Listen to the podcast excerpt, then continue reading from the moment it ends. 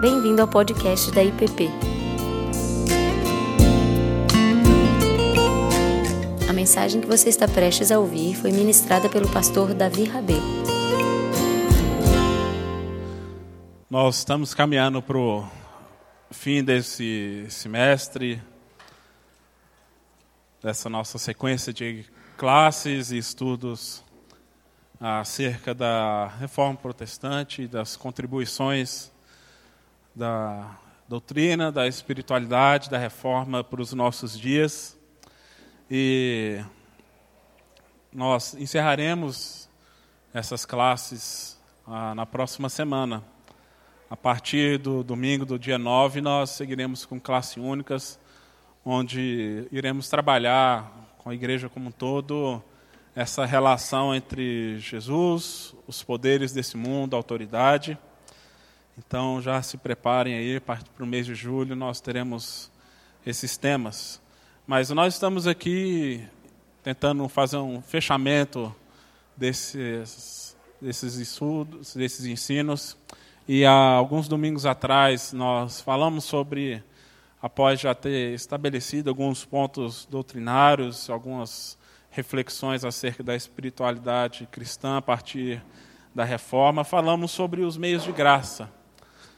Nós falamos muito sobre como que a salvação se dá por meio da graça, mas os meios de graça são os meios pelos quais Deus escolheu para infundir em nós a sua graça, para continuarmos crescendo na graça, para seguirmos na vida cristã de um modo geral. Ou seja, a, a graça ela não se aplica e serve apenas para a nossa salvação, mas ela é fundamental e necessária para o desenvolvimento da fé, para o resto das nossas vidas, para o resto da nossa existência. Nós dependemos completamente da graça de Deus. E nós vimos que há os meios particulares da, da graça e os meios públicos da graça. É, falamos especificamente sobre oração há duas semanas atrás, três na verdade, né? tivemos duas classes únicas uh, seguidas. E hoje eu gostaria então de falar um pouco sobre os meios da graça que se manifestam de maneira pública ou comunitária. Isso, então, eu gostaria que a gente lesse Efésios capítulo 4, versos 1 a 6, para começarmos nossa reflexão. Iremos passear por diversos outros textos hoje, mas começaremos com Efésios 4, de 1 a 6.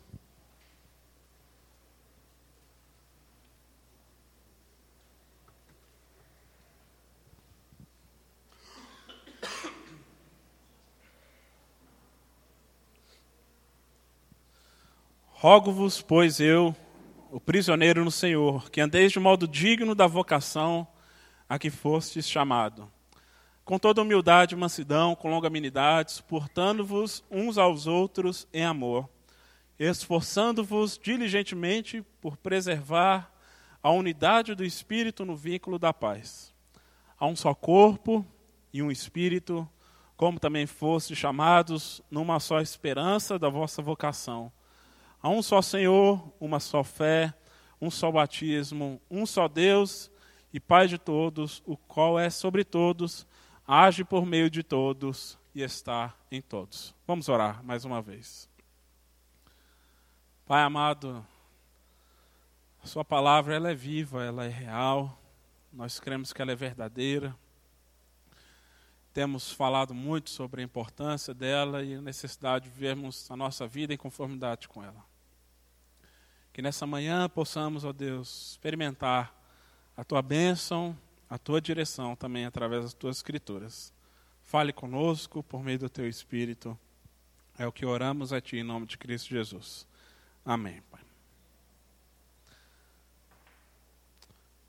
A carta que Paulo escreve aos Efésios é uma carta que Paulo faz um apelo, sobretudo, acerca da unidade da igreja. É uma carta que começa nos três primeiros capítulos estabelecendo pontos teológicos e doutrinários fundamentais para a igreja pudesse eh, refletir acerca da natureza da sua própria salvação. E a partir do capítulo 4, Paulo passa a desenvolver então aquilo que seriam os desdobramentos práticos da, da vida em Cristo Jesus. E Paulo começa exortando a igreja a andar de modo digno da vocação a que foste chamada. Geralmente pensamos em vocação como algo pessoal que nós desenvolvemos, que tem a ver com as nossas habilidades, os nossos dons e as nossas capacidades.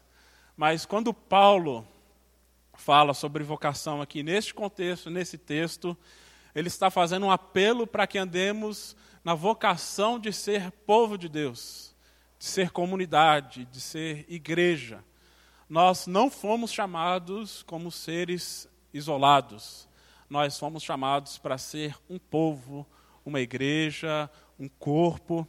E é disso que Paulo está falando aqui e faz um apelo para que a gente preserve a unidade que vem do Espírito.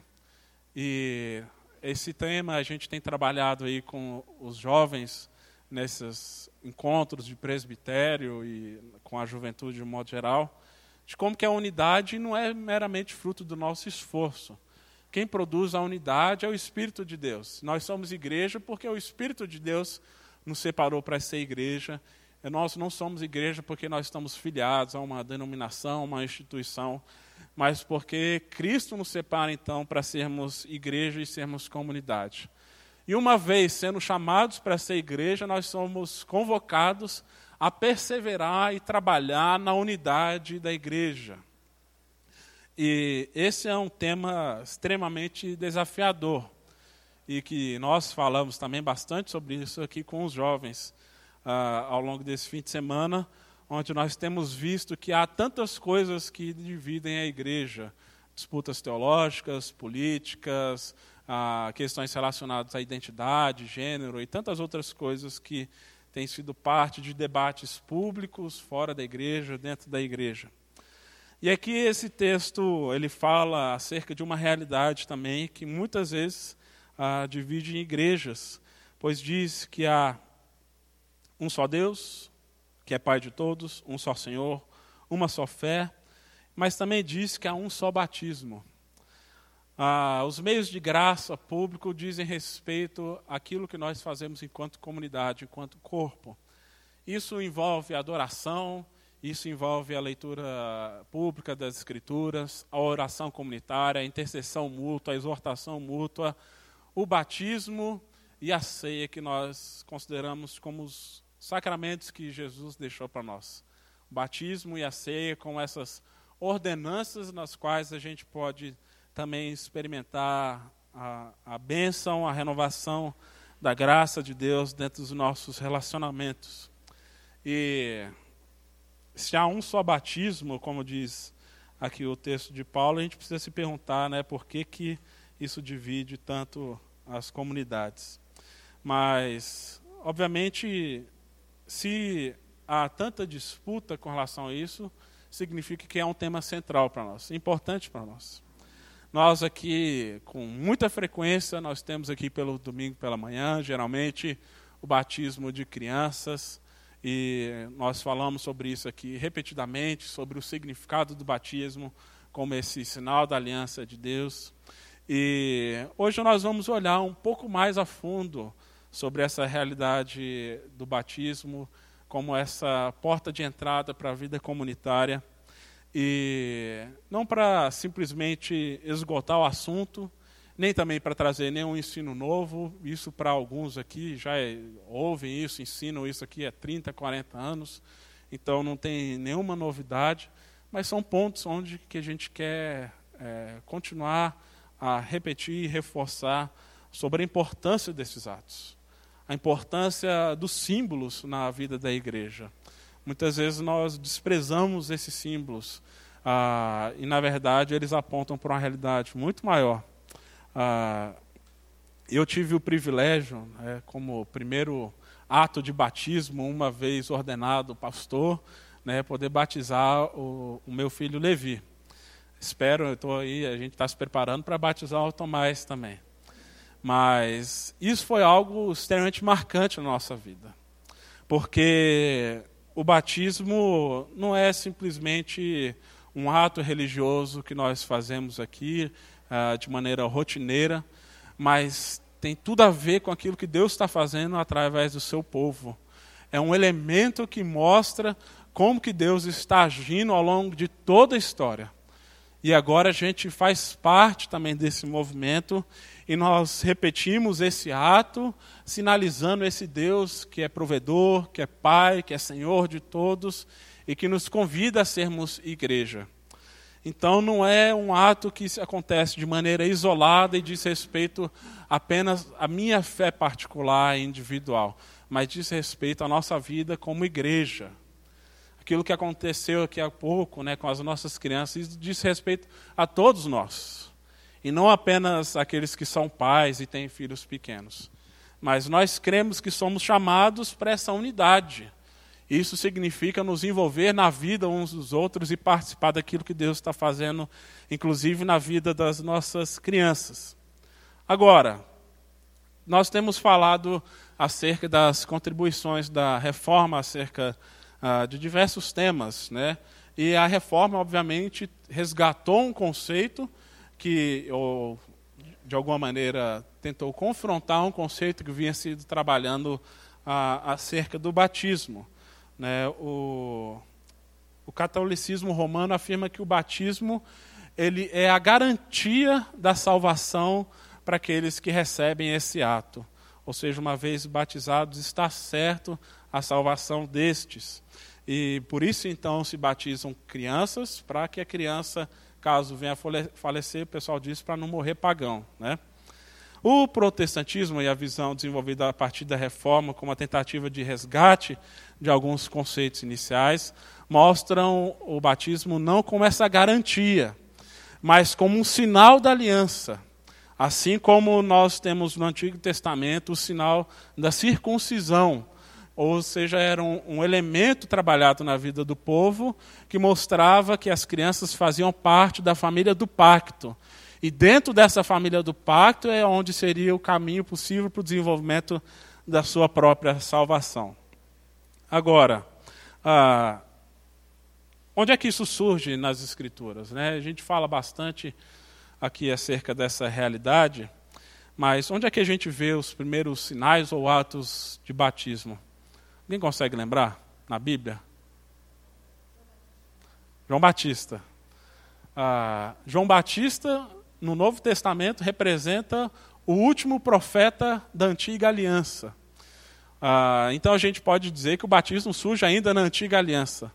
Mas apenas com João Batista nós vemos isso como uma prática comum da igreja e da comunidade do povo de Deus. E por que, que isso acontece? Né? Não há uma explicação ah, muito precisa acerca disso. João Batista ele aparece como profeta depois de 400 anos de silêncio profético em Israel. Ah, entre o período que nós consideramos intertestamentário, entre Malaquias e Mateus, há aí uma quebra de 400 anos. E não é que Deus não falou nesse período, mas Deus não levantou profetas como aqueles do Antigo Testamento. E João Batista surge então como um profeta, anunciando a chegada do Messias, já muito anunciado e muito esperado ao longo desse tempo. E ele vem então batizando e chamando as pessoas para o arrependimento. Onde que nós vemos isso? Mateus 3, versos 11 a 12.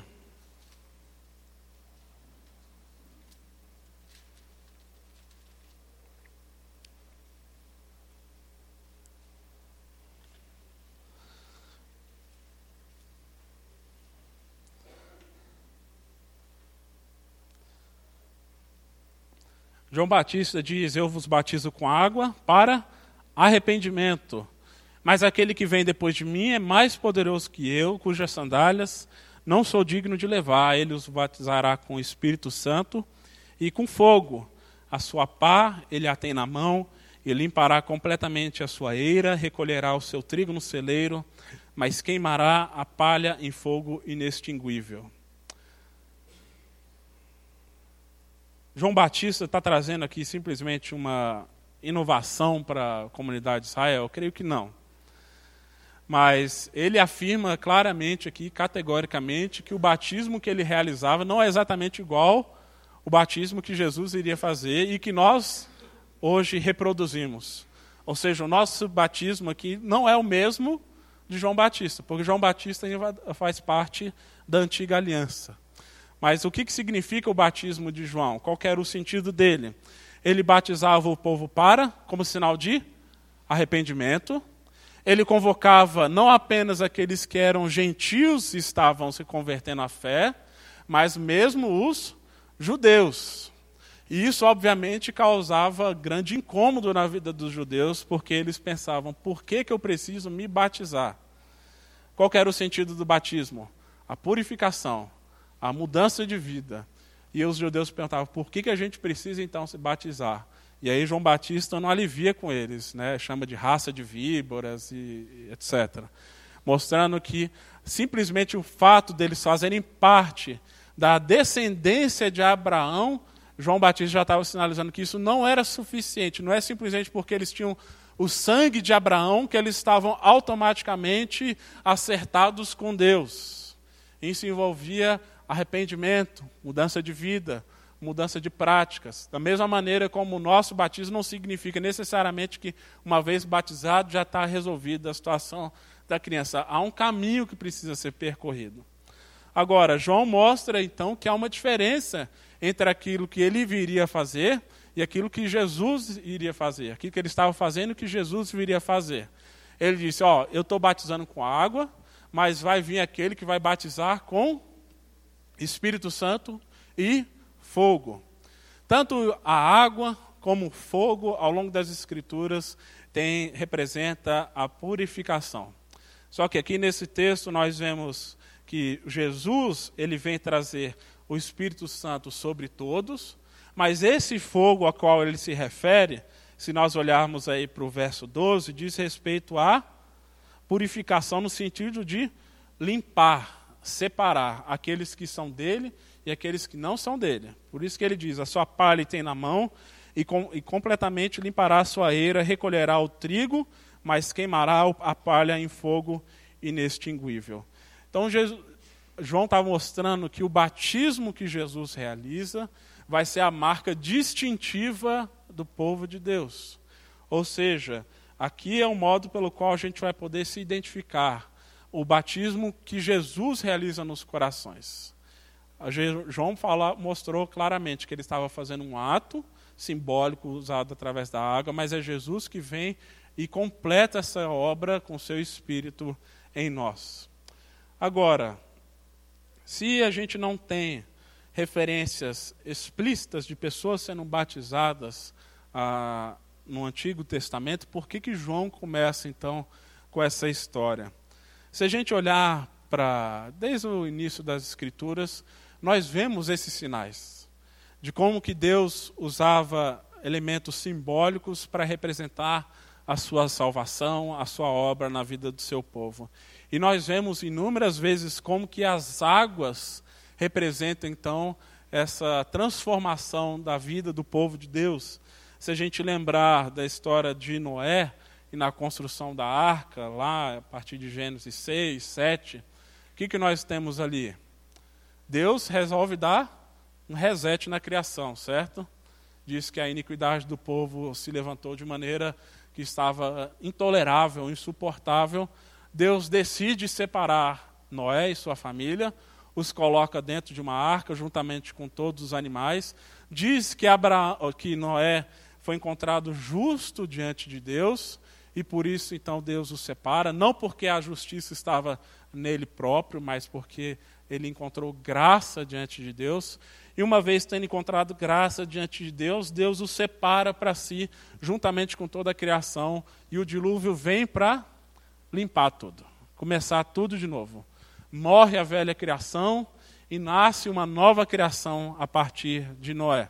Deus já estava dando sinais de que ele faria isso ah, na vida do seu povo. E se a gente olhar para aquilo que Pedro escreve na primeira carta de Pedro, no capítulo 3,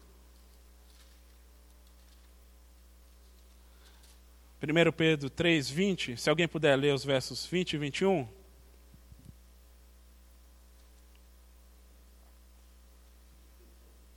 Primeiro Pedro 3, 20 a 21.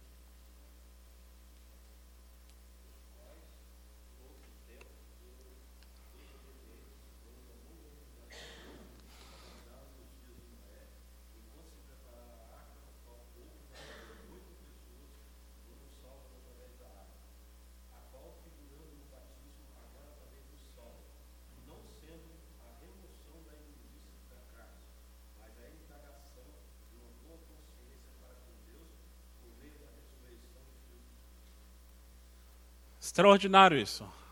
A arca da aliança e esse ato do qual Deus manda o dilúvio é um símbolo para a gente compreender aquilo que acontece no batismo.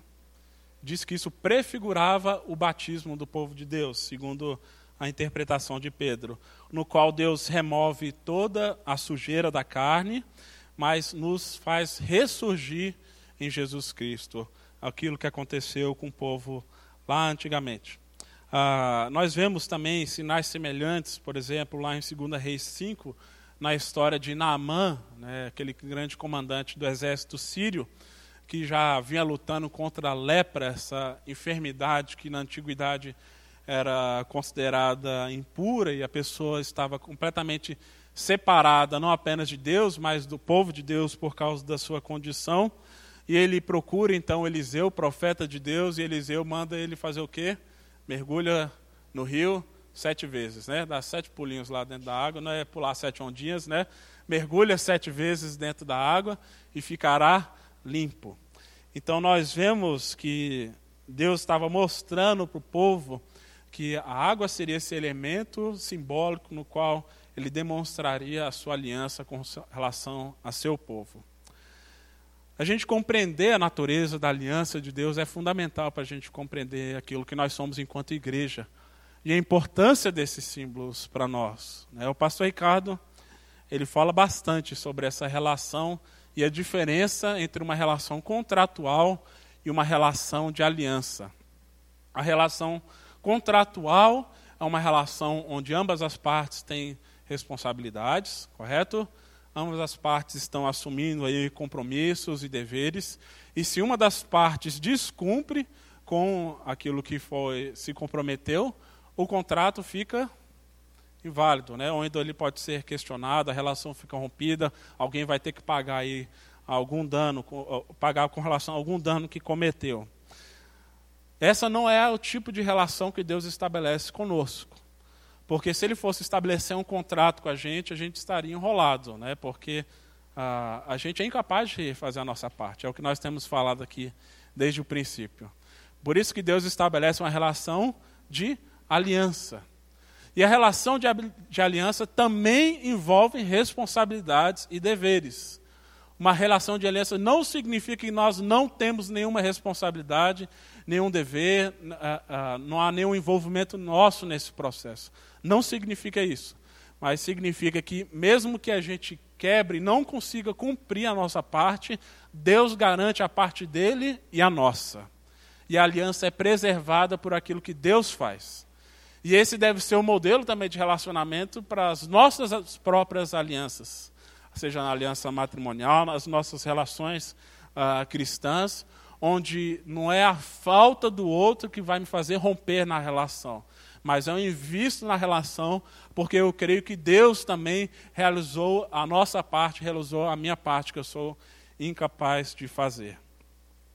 E para mim um dos textos que uh, mais me ajuda a compreender e acho que melhor ilustra esse conceito da aliança em comparação com o contrato está lá em Gênesis 15, da aliança que Deus firma entre Deus, entre ele e Abraão. Uh, Gênesis 15, no verso 12 a 21.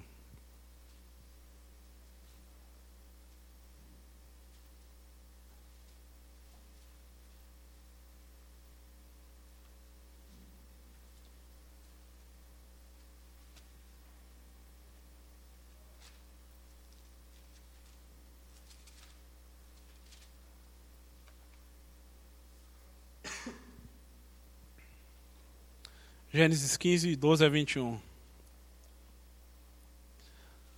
Fala o seguinte: Ao pôr do sol, caiu profundo sono sobre Abraão. e grande pavor e cerradas trevas o acometeram. Então lhe foi dito: Sabe com certeza que a tua posteridade será peregrina em terra alheia e será reduzida à escravidão e será afligida por quatrocentos anos. Mas também eu julgarei a gente a quem tem sujeitar-se, e depois sairão com grandes riquezas, e tu irás para os teus pais em paz, e serás sepultado em ditosa velhice.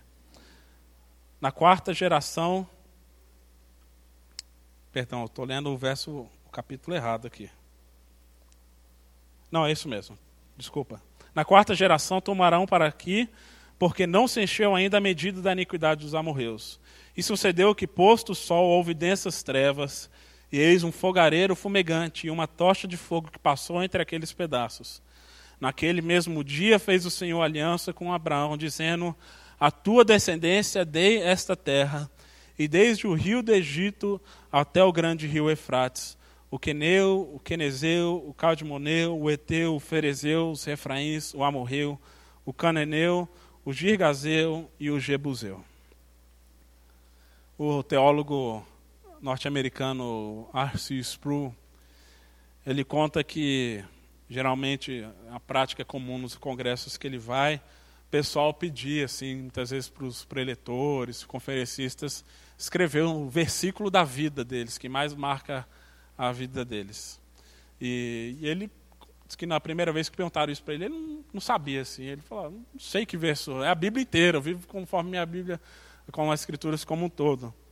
Mas disse que depois de um tempo, ele refletindo sobre isso, ele começou a escrever esse verso aqui, de Gênesis 15, 17, que diz que o fogo passou, ah, uma tocha passou entre os pedaços dos animais.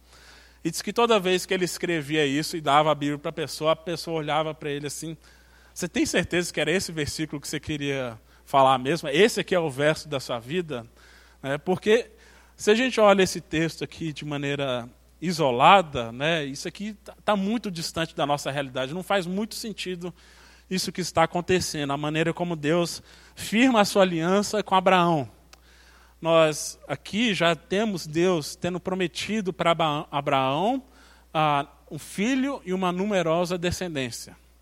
Deus já havia feito essa promessa para ele, de que ele deveria sair da casa dele, da terra dele, e ir para um outro lugar, e Deus faria dele uma numerosa multidão. E o tempo está passando e Abraão não está vendo essas coisas. E não está vendo Deus cumprir com as suas promessas. E ele começa então a, de repente, duvidar e questionar de Deus e dar um jeitinho, aí faz um filho com, com, a, a com a serva, né? tenta dar os seus jeitinhos para arrumar uma descendência para ele. E Deus vem e relembra de que ele havia prometido que ele ia cumprir com sua parte da promessa. E aí, para Abraão pudesse entender a, essa promessa, ele faz esse rito de aliança aqui com Abraão onde ele coloca Abraão em profundo sono, onde ele pede, na verdade, aqui se a gente for ver o, os versos anteriores, ele pede para Abraão pegar alguns animais e Abraão parte no meio desses animais. Ele forma como se fosse uma fila no meio de animais despedaçados. Uma cena assim um pouco grotesca mesmo, né? E depois de ter feito essa separação dos animais, Deus traz um profundo sono para Abraão. Mas o que, que significa essa divisão de animais? Geralmente isso era feito em relações comerciais e contratuais do período antigo, onde quando as pessoas queriam firmar um contrato entre duas partes, ah, eram divididos então animais, cada um pegava um animal seu, dividia no meio e ambos passavam por entre essas partes dos animais e diziam: que aconteça comigo aquilo que aconteceu com esses animais se eu não cumprir com a minha parte do contrato. Então as pessoas faziam isso, passavam no meio dos animais e assim estavam assumindo um compromisso de vida sobre aquela promessa. Deus faz a mesma coisa com Abraão. Fala, Abraão, separa os animais aí. Nós vamos firmar aqui uma aliança. Nós estamos estabelecendo uma relação. Então Abraão divide os animais e ele dá um profundo sono para Abraão. Agora, se a gente olhar para o texto, nós podemos ver quem passou pelo meio do fogo. Abraão passou? Pelo fogo não, né? Pelos animais. Abraão não passa por meio dos animais. Quem passa no meio dos animais? Um fogo que vai consumindo aqueles animais. Abraão não precisa passar pelos animais, porque Deus sabe que ele é incapaz de cumprir a sua parte naquela aliança e naquela promessa. Mas Deus passa no meio dos animais. E ele assume sobre si a responsabilidade do cumprimento daquela aliança. E Deus está dizendo que aconteça comigo o que aconteceu com esses animais, se eu descumprir com a minha parte. Mas Deus também faz isso dizendo que aconteça comigo, que aconteça com esses animais, se vocês descumprirem com a parte de vocês. E lá em Hebreus, capítulo 6, verso 13, diz que Abraão, quando fez a promessa com quando Deus faz a promessa com Abraão, Deus promete por si mesmo, porque não havia ninguém superior por quem ele poderia prometer ou se jurar. Então nós vemos que Deus, ao firmar as alianças com o seu povo, ele assume sobre si a responsabilidade do cumprimento delas. Por isso que Jesus é morto, como um animal, como um cordeiro. Porque é Deus ali fazendo cumprir a sua aliança, o seu pacto com o seu povo. Porque nós somos incapazes de cumprir com a nossa parte. Mas Deus assume sobre si a responsabilidade, ele assume sobre si a pena do descumprimento dessa aliança. E por isso que ela é firmada, ela é gravada nos nossos corações e ela é eterna, porque é Deus que garante, não são as nossas obras. E eu acho isso maravilhoso. Então, uma vez tendo feito a aliança com Abraão, Deus dá um símbolo para Abraão. E qual é o símbolo que Deus dá para Abraão? A circuncisão. Falou: olha, eu estabeleci essa relação com vocês, agora vocês vão ser um povo distinto, você e toda a sua família. E aí Deus dá o símbolo da circuncisão, no qual a família de Abraão seria reconhecida como uma família distinta de todas as outras famílias. Esse é o sinal que Deus dá para mostrar a sua aliança. E qual era o sentido da circuncisão? O pai, o chefe de família, pegava ali a criança, ao oitavo dia, o filho, um homem. Né? Havia também o rito com a menina, mas obviamente ela estava simbolizada no aquilo que aconteceu com o pai. Na circuncisão do pai, ela era apenas apresentada diante do sacerdote, mas o pai então pega o prepúcio do filho, corta o oitavo dia, mostrando que essa seria a marca da confiança dessa aliança que Deus já havia estabelecido com eles. E aí o pai assume sobre aquela criança o cuidado de ensinar de continuar a transmitir as verdades eternas de Deus, fazer com que essa aliança siga de geração em geração, para que essa descendência então numerosa pudesse ser alcançada. Isso não significa que o povo estaria livre das suas responsabilidades. Mas uma vez Deus já tendo prometido e dando as condições para que essa aliança fosse perpétua, o povo então respondia em obediência, em cuidado, os pais então assumiam a responsabilidade do, do, ensino das crianças. Essas crianças agora estavam inseridas também numa vida comunitária, no corpo, onde aquela comunidade também assumia as responsabilidades e o cuidado sobre aquelas crianças. E aqui nós vemos toda vez que Deus renova a sua aliança com o seu povo, ele dá um sinal então para representar isso. Em Noé, foi o arco-íris. Com Abraão foi a circuncisão. E assim permaneceu até os dias de Jesus. Uma vez vindo o grande Messias esperado, aquele que iria trazer o cumprimento ah, dessa aliança, Jesus então dá um, novo, dá um novo símbolo, que é o símbolo do batismo. Por isso, então, quando vem Jesus com a sua morte e ressurreição, nós vemos três aspectos importantes da cultura e da vivência judaica são completamente transformados e ressignificados. A circuncisão praticada com os descendentes de Abraão, limitada a uma família, agora é transformada no batismo. Por isso Jesus diz lá em Mateus 28, 29 e 30, fala: ah, na grande comissão. E de, portanto, fazer discípulos de todas as nações, batizando-os em nome do Pai, do Filho e do Espírito Santo. A circuncisão era exclusiva de uma nação apenas. Mas Jesus vem mostrar que a aliança dele é muito maior do que simplesmente a relação com uma única nação. Estava estendendo a sua aliança para todas as nações.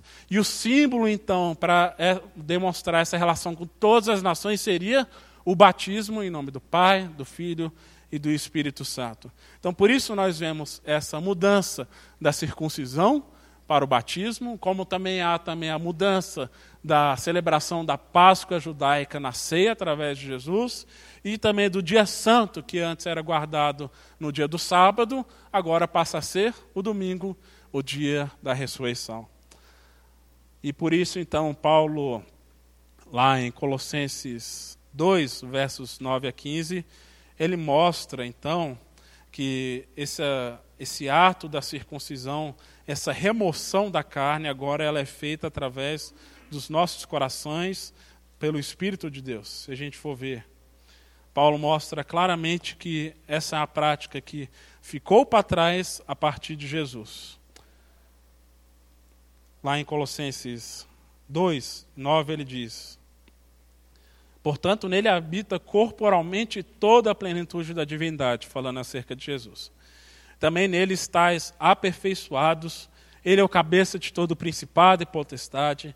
Nele também foram circuncidados, não por intermédio de mãos, mas no despojamento do corpo da carne, que é a circuncisão de Cristo, tendo sido sepultados juntamente com ele no batismo, no qual igualmente fostes ressuscitados, mediante a fé no poder de Deus que o ressuscitou dentre os mortos e a vós outros que estáveis mortos pelas vossas transgressões e pela incircuncisão da vossa carne, vos deu vida juntamente com ele, perdoando todos os nossos delitos.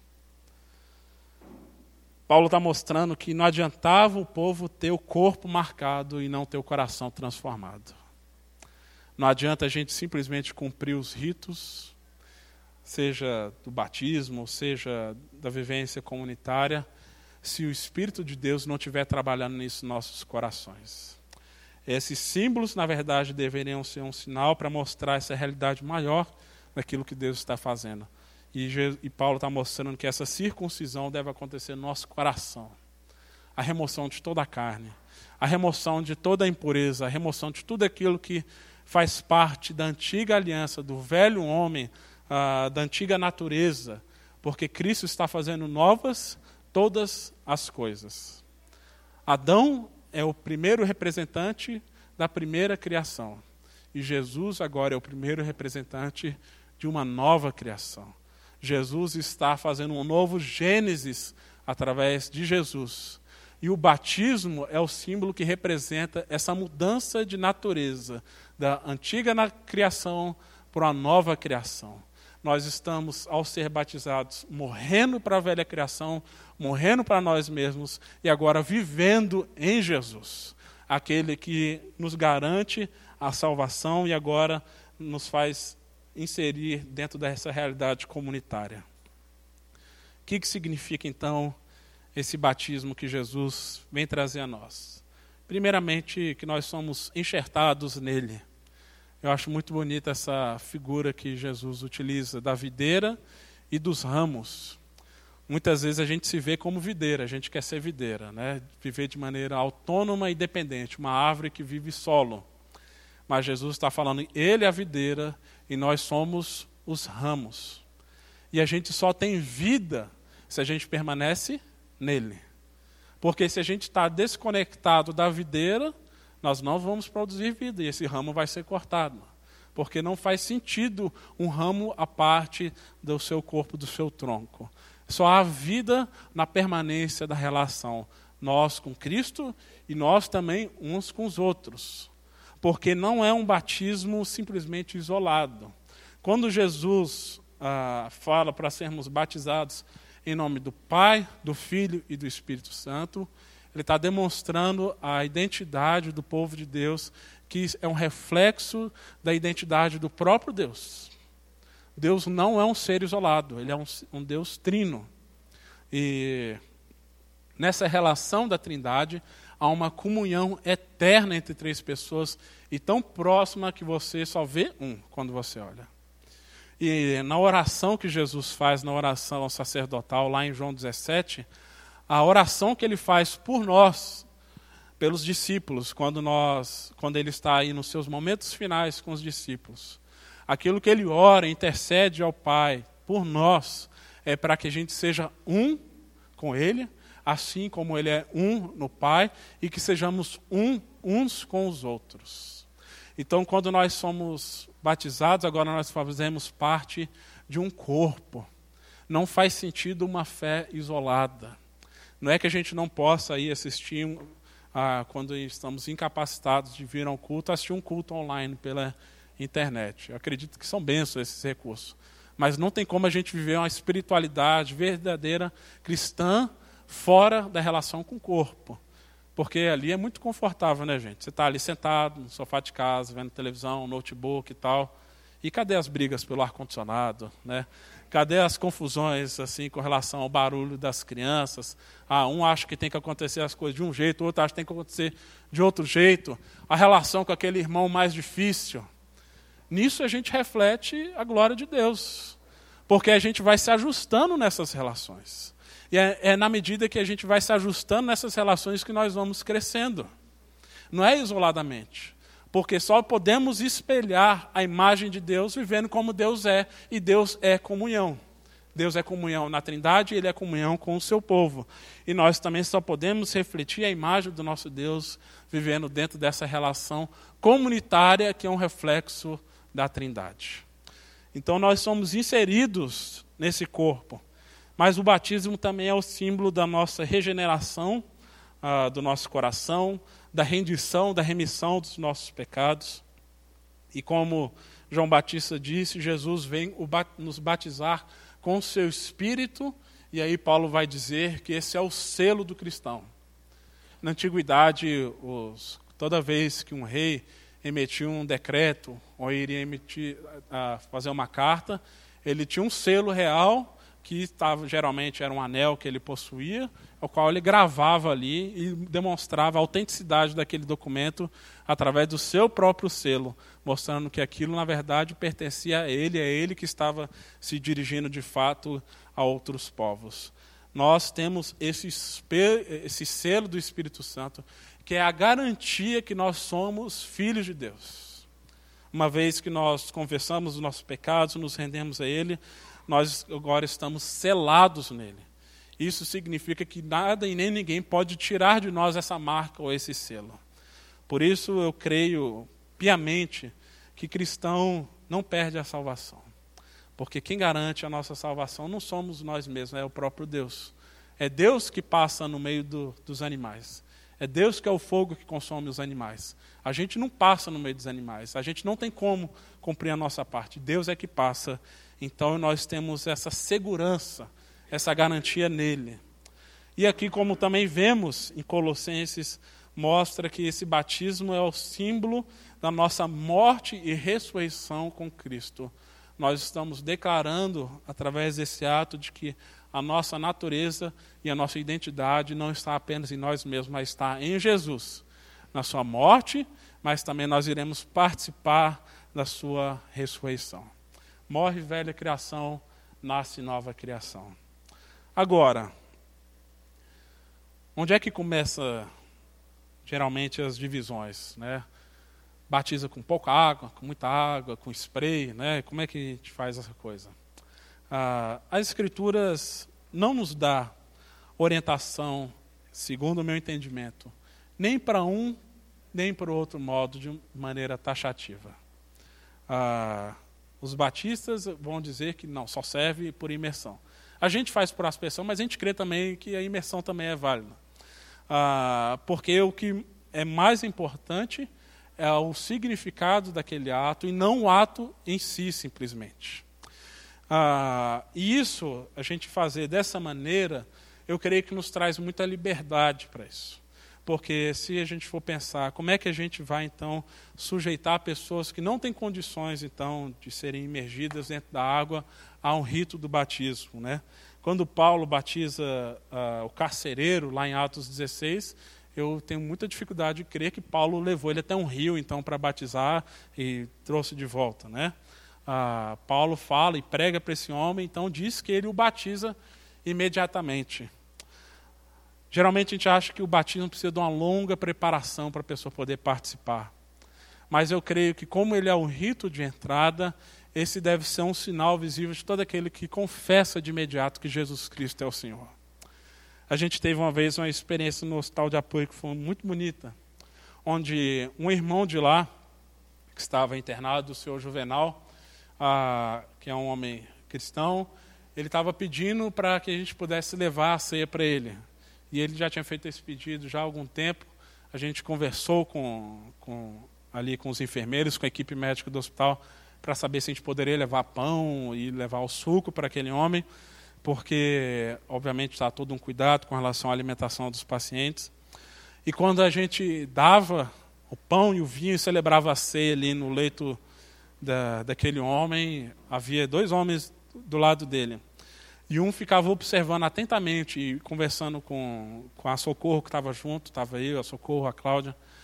E a gente dando a ceia, celebrando, e, e aquele homem chorando, e, e, se alegrando, e cantando louvores a Deus. O outro de olho atento, assim, querendo participar também daquela mesa. Né? E ele queria fazer parte daquilo que estava acontecendo. E aí a gente perguntou para ele se por que, que ele não por que, que ele não participava. E ele falou assim, mas eu não fui batizado ainda. Aí eu pensei, eu orei, eu falei, mas não seja por isso. É, aí a gente começou uma conversa com esse outro homem que estava apenas observando. Você crê em Jesus? Você crê que Ele é o Filho de Deus? Você crê na palavra de Deus? Você crê que você faz parte de um corpo maior do que a sua fé simplesmente individual? E ele, eu creio, eu creio, eu creio. Você quer ser batizado nesse momento? Agora? Eu falei, eu quero, mais do que tudo. Aí a gente pega então uma cumbuquinha com água, batiza aquele homem e logo em seguida a gente pode tomar a ceia com ele também, com grande emoção, todo mundo assim, muito emocionado assim, a gente, a gente celebrando essa aliança ali no leito de um hospital, celebrando a vida e a eternidade num lugar onde geralmente só se vê morte. E a gente preparou um certificado para levar para esse homem para na próxima semana. E quando a gente chegou lá na semana seguinte, esse homem já tinha tido alta. Então a gente vê que são coisas que a gente precisa estar sensível àquilo que Deus está fazendo. E isso pode representar uma grande mudança na vida das pessoas. Mudanças eternas. Não pelo rito em si, mas por aquilo que ele representa. Por que, que a gente faz então isso com as nossas crianças? Porque nós cremos que elas fazem parte da família do pacto. Nós cremos, assim como a circuncisão era dada às crianças recém-nascidas, as nossas crianças também precisam ser é, iniciadas dentro desse, dentro desse compromisso, dentro dessa aliança, dentro da família do povo de Deus. Ainda que eles não, elas não tenham entendimento pleno daquele ato, ou talvez não tenham entendimento algum nós estamos reafirmando de que elas fazem parte desse povo e dessa história. E de que nós não podemos privá-la disso. Porque as Escrituras não falam sobre atingir a idade da razão ou ter maturidade para que a salvação seja aplicada nelas. Porque se fosse assim, se a gente for condicionar a salvação a um raciocínio lógico e a capacidade da pessoa declarar simplesmente com a sua boca que ela crê em Jesus e estará salva, a gente está excluindo aí uma multidão muito grande. Seja de pessoas com determinadas dificuldades, seja crianças que, que morrem assim que nascem, recém-nascidas, sejam vítimas de aborto nós cremos que é Deus que garante a salvação. E nós somos convidados, como povo de Deus, a anunciar essa salvação para as nossas crianças e trazê-las para dentro dessa realidade e não excluí-las. Por isso que nós celebramos isso aqui sempre que possível. E isso para mim é sempre motivo de muita alegria, de muita emoção, porque nós estamos falando aqui de vida eterna e a possibilidade de salvação. Se a, a fé ela é um pré-requisito para um batismo, se a gente for afirmar, ah não, a gente tem que só batizar aqueles que têm consciência, então o próprio circuncisão não faz sentido, porque nós ah, aquilo era aplicado a crianças de oito dias. Quando Paulo fala sobre a salvação que alcança a casa do carcereiro, em tantas outras situações também no livro de Atos, no Novo Testamento, infere-se de que havia sido batizado ele e toda a família. Toda a família, então, agora faz parte dessa, dessa vida comunitária, dessa relação de aliança. E nós vemos Jesus mais do que ninguém convidando as crianças para fazerem parte do seu reino. Eu não estou querendo com isso aqui, é, de alguma maneira, dividir ou então confrontar aqueles que não creem no batismo infantil. Não se trata disso. Mas mostrar como que, através das Escrituras, nós podemos ver, por exemplo, Jesus falando, não deixeis, não, não impeçais as crianças de virem até mim. O, delas é o reino de Deus. Quando nós vemos Jesus falando em Mateus 16, verso 21, fala que da boca de pequeninos e crianças de peito tiraste o verdadeiro, perfeito louvor. Até mesmo crianças de peito, como o Tomás e tantas outras crianças aqui, Deus suscita o perfeito louvor a Ele. A gente não pode desprezar a fé das crianças achar que nós estamos preparando elas para o futuro, então elas fazerem uma declaração de fé. Deus está trabalhando hoje na vida delas. Por isso que é tão importante esse trabalho que tem sido feito com o ANSI e com as nossas crianças aqui aos domingos, de mostrar que a palavra de Deus ela é viva e é real e ela vai sendo incutida na mente e no coração dessas crianças. Por isso que nós vemos até mesmo João Batista no ventre de sua mãe Isabel, se remexendo quando Maria, cheia do Espírito, chega perto de Isabel. Quando João ainda estava no ventre da sua mãe, ele exulta, né? ele de alguma maneira se manifesta, porque o Espírito de alguma maneira já estava comunicando com ele e com a sua mãe.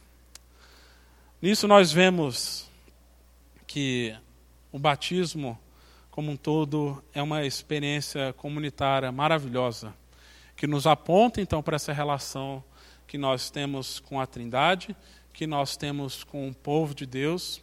Isso significa que nós devemos fazer isso com muito cuidado, com muito temor, mas também não esquecer da nossa responsabilidade mediante esses atos. Quando nós temos toda vez aqui um batismo, não são apenas os pais que estão assumindo um compromisso sobre a vida das crianças. Nós, como igreja, também estamos fazendo parte dessa cuidado, dessa responsabilidade de nutri-las no caminho do Senhor. Isso significa nosso cuidado, não apenas que a gente tem que vir aqui como voluntários e trabalhar, é também, mas o cuidado com o testemunho, cuidado com as palavras, cuidado com o envolvimento, cuidado com a fé, cuidado com o jeito que a gente lida com as escrituras, cuidado como nós nos portamos dentro de casa, como família, como marido, mulher, como pais, né, para que a gente não afaste as crianças dos termos da aliança. Elas são chamadas para dentro delas. E nós, como igreja, confiamos, obviamente, e dependemos completamente da graça de Deus. Como disse, quem garante a aliança é o Senhor. Nós respondemos a Ele de maneira obediente, de maneira confiante e com temor, mas nós, obviamente, dependemos dessa graça salvadora de Jesus, que estende a sua bênção, o seu cuidado, não apenas para nós como indivíduos, mas para com nós como corpo. Que Deus nos ajude a viver essa realidade comunitária com todos os seus desdobramentos, né, com todas as suas virtudes e desafios, mas entendendo que essa é a nossa vocação, viver e desfrutar dos meios de graça de maneira coletiva e não apenas de maneira individual. Amém? Nós temos aí um pequeno tempo, se alguém quiser fazer alguma pergunta, ou colocação, ou testemunho, só se manifestar que a gente faz o microfone chegar até você.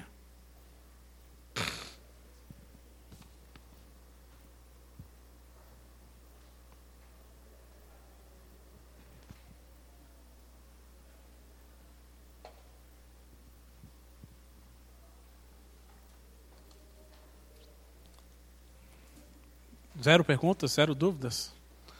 Ou entenderam tudo ou não entenderam nada, né? Ali.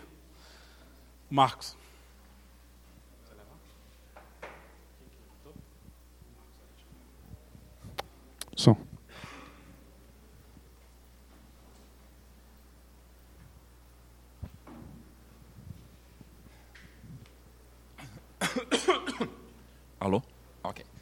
Uma coisa que eu tenho observado desse, desse tipo de coisa, como você fala, e eu tenho é, interagido com pessoas com crenças diferentes e coisas diferentes que tem colocado e que chama a atenção da gente, é como a gente.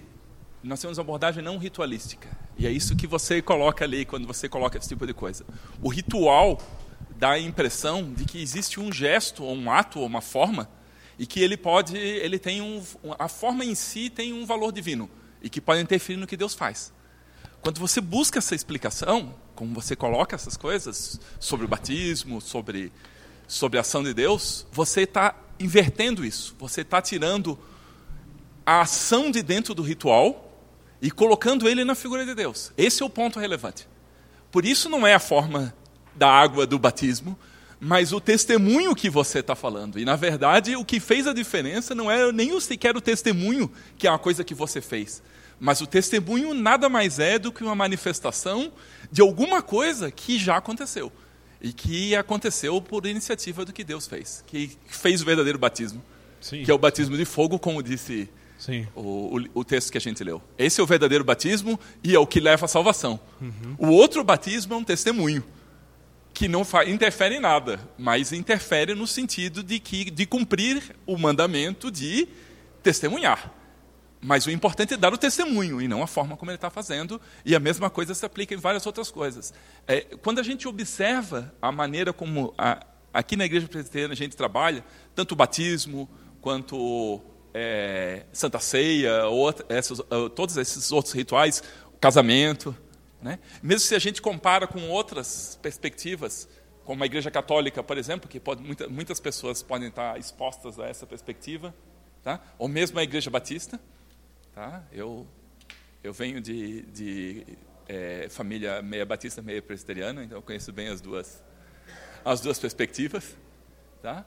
É, eles têm um pouco mais dessa questão de se fixar numa estrutura de forma. É, o, que, o que a gente está falando é isso. A verdade, quando a gente diz que, que, que Jesus é a verdade, o que a gente está falando é isso. A verdade não é um gesto, não é uma forma. A verdade vem além disso. Gesto, o resto é manifestação. Sim. Obrigado, Marcos. É, eu creio sim também que nós devemos valorizar mais aquilo que os, o sinal está apontando do que o sinal em si. Mas eu não acho que o sinal seja irrelevante. Eu não estou dizendo que também que você disse isso. Apenas para pontuar isso. Que nós devemos buscar, sim, os sinais conforme a Bíblia nos orienta.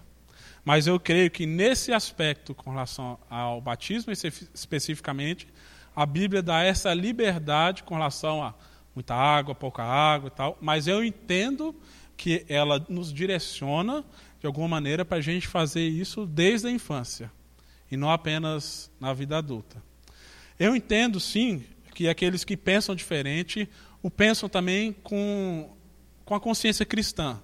Estão buscando a vontade de Deus, estão procurando entender as Escrituras e a, a, eu acho que às vezes essa diferença a gente nunca vai conseguir eliminar, certo? Como eu, eu ouvi outra vez de um pastor falando que se a gente começar a iniciar um, um novo campo, adentrar um novo campo missionário e ali começar a pregar o evangelho para pessoas que nunca ouviram acerca do evangelho e as pessoas começarem a se converter. E se tiver um pastor batista ali, um pastor presbiteriano, provavelmente isso vai começar a ser a primeira divergência. Antes eles estariam juntos, depois eles vão, de alguma maneira, ter um entendimento diferente. O que a gente vai fazer agora com aqueles que estão se convertendo? E com os filhos daqueles que estão se convertendo? E ele fala que isso não, ele não vê isso como um problema necessariamente. Ele fala, provavelmente você vai ter uma igreja que vai batizar desde a infância, outra igreja que não vai batizar.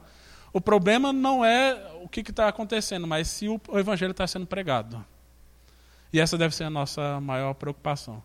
Eu não, não, não acredito assim que a gente deve pregar o fim das denominações e tal.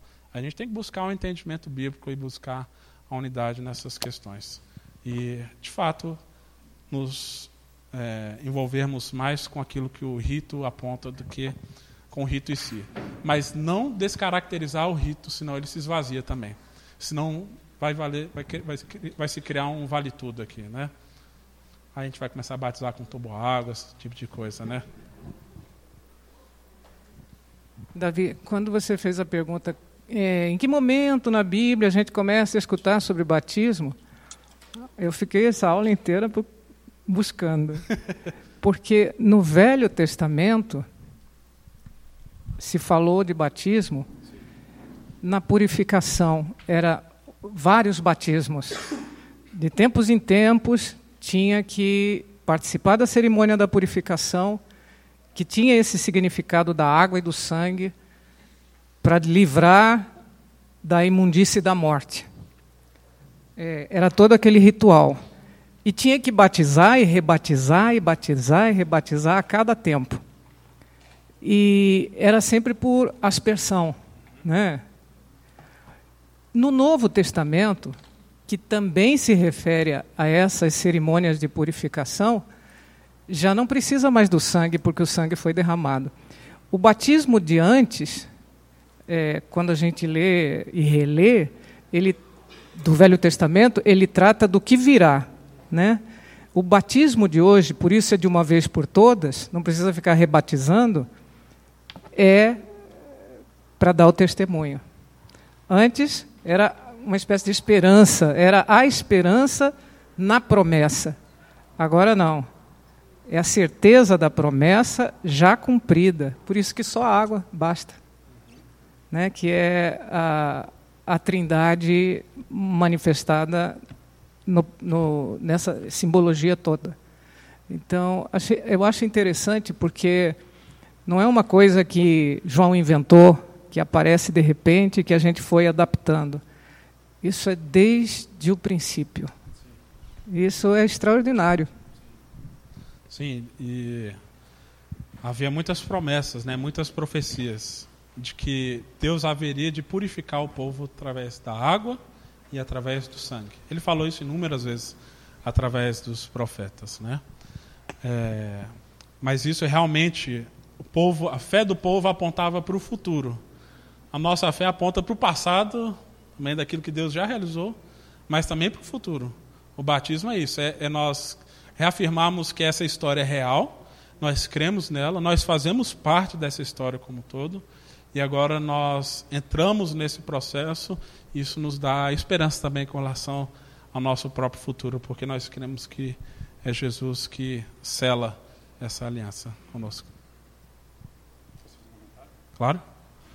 É, complementando o que a Délis falou, tem uma passagem em 1 Coríntios 10 mesmo que é, Paulo cita, não sei se pode ser um problema de tradução, mas simbologicamente a passagem do povo dos hebreus pelo pelo mar como uma, uma analogia ao batismo daquela época. Né? Então, 1 Coríntios 10, Sim. versículos 1 a 3. Né?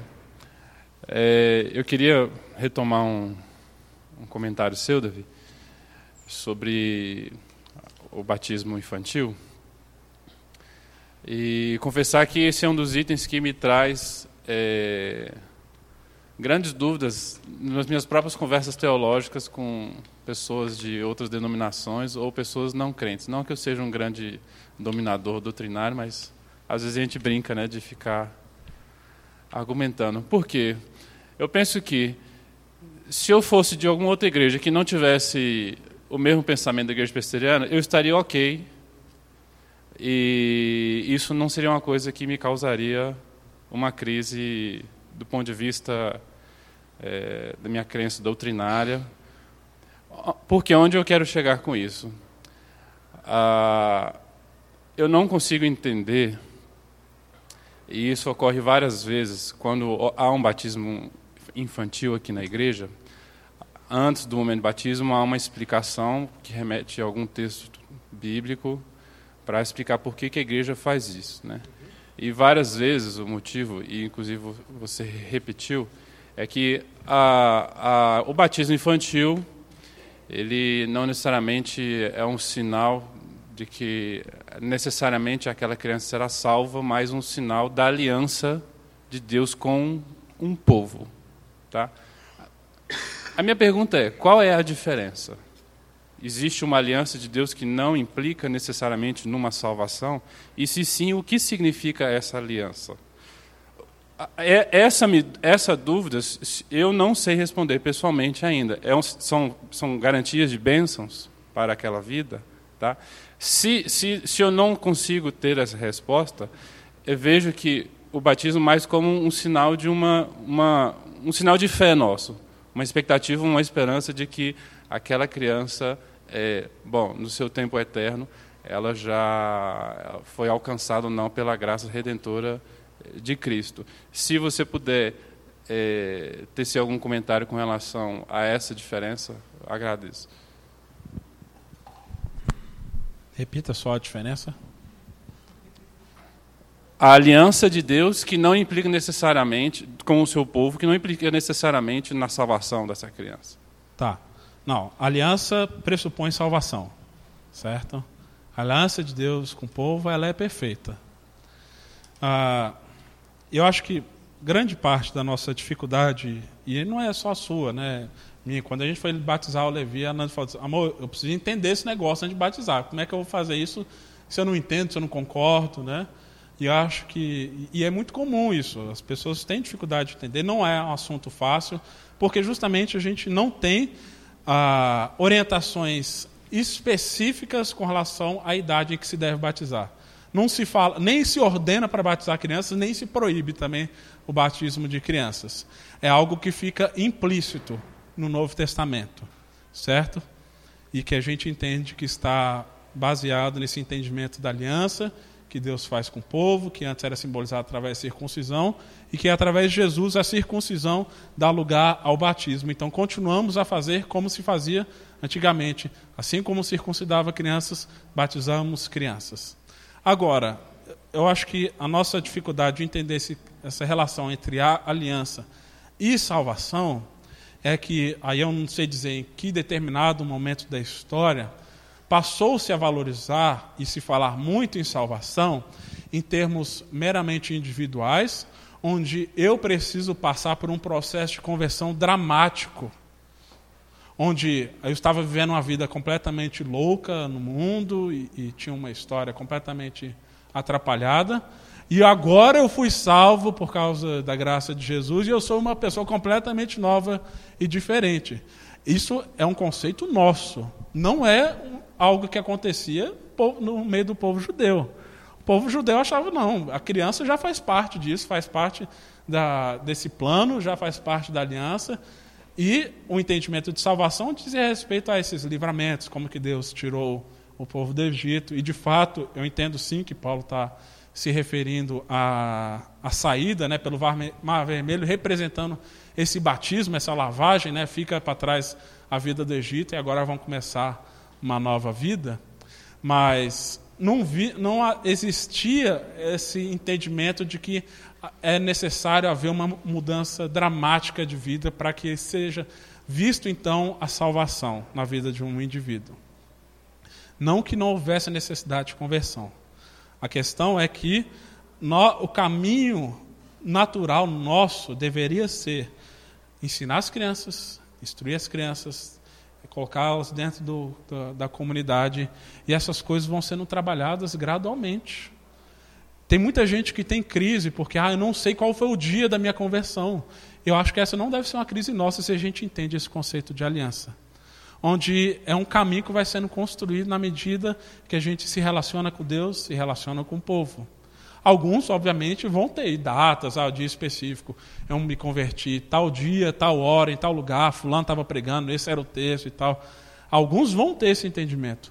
Outros não, porque justamente foram ensinados desde pequenos e foram tendo a fé sendo construída e alimentada desde pequenos. Ah, de fato, quando nós batizamos, a gente não está dizendo agora está salvo, mas nós estamos falando, estamos construindo os meios para que a salvação seja aplicada, seja vista de maneira visível na vida dessa criança. A salvação, Deus vai realizar, batizando ou não. É, a, a, gente crê que o homem que estava crucificado ao lado de Jesus foi salvo e não foi batizado. Então não é o rito em si que vai fazer o diferencial, mas é o Espírito que faz e nós cremos que devemos obedecer essa ordenança de Jesus, porque esse é um dos meios que Deus escolheu também para construir a sua salvação em meio do seu povo. Beleza? Ah, tem um livro chamado de Mike, Mark Thorne que tem para Kindle, que ele fala sobre por que devemos batizar criança. Ele trabalha um pouco esses pontos, esses aspectos. E ele fala muito sobre isso. Porque acho que a nossa dificuldade é pensar, bom, a criança ainda não tem entendimento. E ele tenta desconstruir isso, falando que não é um entendimento que garante a salvação, mas é esse envolvimento da comunidade, do corpo, dentro desses termos da aliança. E que mesmo os pequeninos, como é o próprio texto de Jesus fala, Deus pode suscitar o perfeito louvor. Desde criança, desde ser, desde recém-nascido, Deus aplica a sua aliança, a sua salvação através dessa aliança. Nós, a nossa parte, a nossa responsabilidade é batizar, ensinar, a guardar todas as coisas. Essa é a ordenança de Jesus na grande comissão. Ide por todo mundo, batizar em nome do Pai, do Filho e do Espírito Santo e ensine a guardar todas as coisas que vos tenho ordenado. A, a gente não pode ver a salvação simplesmente como um momento isolado mas envolve esse processo de discipulado também, porque senão a gente vai criar algumas deformidades, né? Gente que diz que é salva, mas que a vida não tem nada a ver com o povo de Deus, né? Mas nós cremos que nós somos chamados então a responder essa ordenança de Jesus. Né? Nós fazemos isso porque cremos nele e cremos nas suas promessas. Está com horário bastante avançado agora, né, que eu estou vendo. Vamos orar? Sim, Rubem.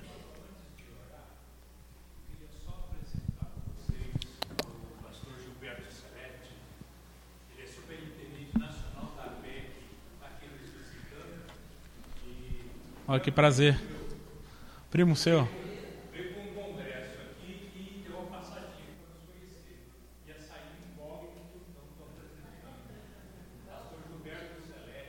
Que honra. Que bom. Devia ter falado antes, ele daria aula aqui no meu lugar. Da Vila Mariana. Muito prazer, coisa boa. Deus abençoe, pastor. Obrigado pela visita, pela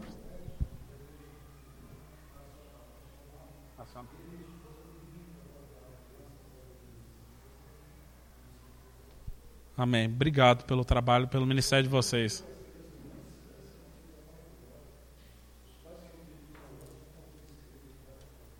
Sim, sim. Obrigado, gente. Obrigado pelo ministério de vocês. Tem sido bênção também na nossa igreja, esse trabalho. Bem, vamos orar.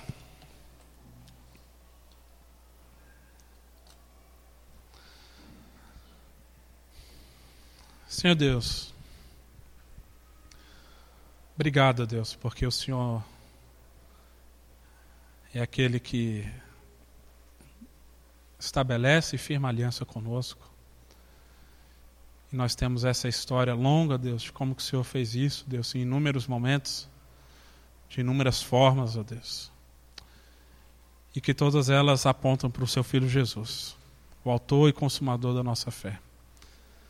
Nós te louvamos porque Ele é o Cordeiro que foi imolado, Deus, para nossa salvação, para nossa purificação e para nós experimentarmos uma vida contigo uma vida plena e uma vida também comunitária. Que o entendimento, Deus, acerca do batismo não seja simplesmente para para simplesmente realizarmos ritos e repetirmos rituais, mas que ao fazermos isso, Deus, possamos apontar e testemunhar da tua aliança firmada na eternidade com o seu povo, Deus e que ao fazermos isso, estamos expressando a nossa confiança no Senhor. Naquilo que o Senhor está fazendo na vida dos nossos filhos e das nossas crianças, Pai. Que o Senhor tenha misericórdia de nós. Que não permita que sejamos pedra de tropeço na vida desses pequeninos, ó Deus. dos nossos filhos, dessas crianças que estão aqui na igreja, que possamos ser testemunhas tuas, ó Deus, do teu amor, daquilo que o Senhor realizou em nossas vidas, ó Deus, e que sejamos instrumentos teus, ó Pai, para guiá-las em santidade, em amor e na tua palavra. Abençoe o teu povo, a tua igreja, Deus, as nossas crianças, ó Pai. É que oramos a Ti e agradecemos no nome de Jesus. Amém. Você acabou de ouvir o podcast da IPP. Para saber mais, acesse nossa página em www.ippdf.com.br.